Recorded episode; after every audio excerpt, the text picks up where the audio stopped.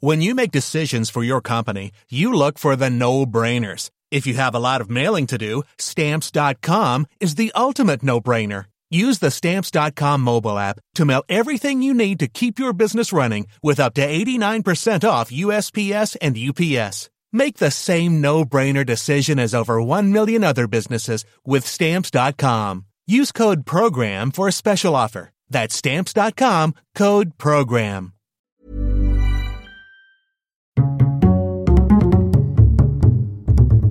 Culture G. Cultivez votre curiosité. Bonjour à tous, je réponds dans cet épisode à une nouvelle question reçue sur les réseaux sociaux. Elle a été envoyée par Mariam sur le compte Instagram de Culture G. D'où vient la tradition du calendrier de l'Avent? Si vous en avez un, c'est un peu Noël tous les jours à partir du 1er décembre. Derrière chaque fenêtre se cache un cadeau. Il s'agit parfois de chocolat, de bonbons, de jouets, de figurines, de produits cosmétiques, de sachets ou encore de bière. Chaque calendrier en compte au moins 24, une par jour jusqu'à Noël. C'est une tradition très répandue en France depuis la Seconde Guerre mondiale, ce sont les Allemands qui nous l'ont partagée. L'idée d'un calendrier de l'Avent est née chez nos voisins germaniques au 19e siècle. À l'origine, il s'agissait simplement de donner chaque matin aux enfants une image pieuse ou une phrase de l'évangile pour les faire patienter jusqu'à Noël et aussi pour les préparer spirituellement à cette fête religieuse. Pour rappel, Noël à la base, c'est une fête célébrant la naissance de Jésus, le Fils de Dieu pour les chrétiens. Il est né le divin enfant,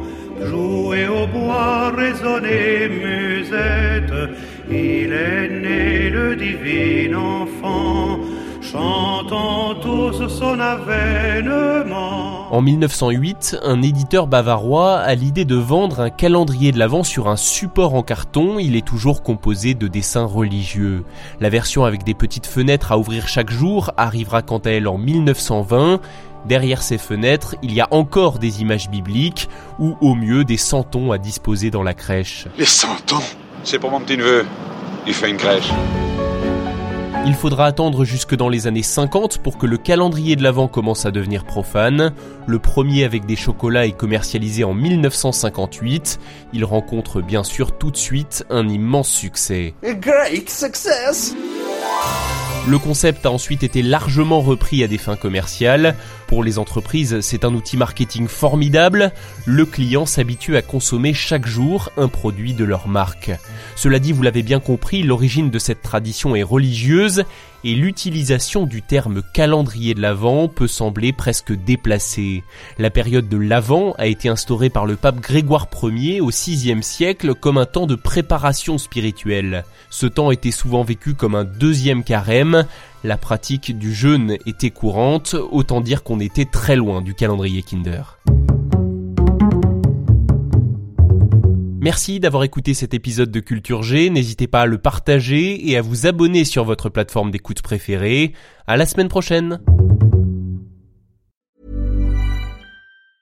Hey, it's Paige DeSorbo from Giggly Squad. High quality fashion without the price tag. Say hello to Quince.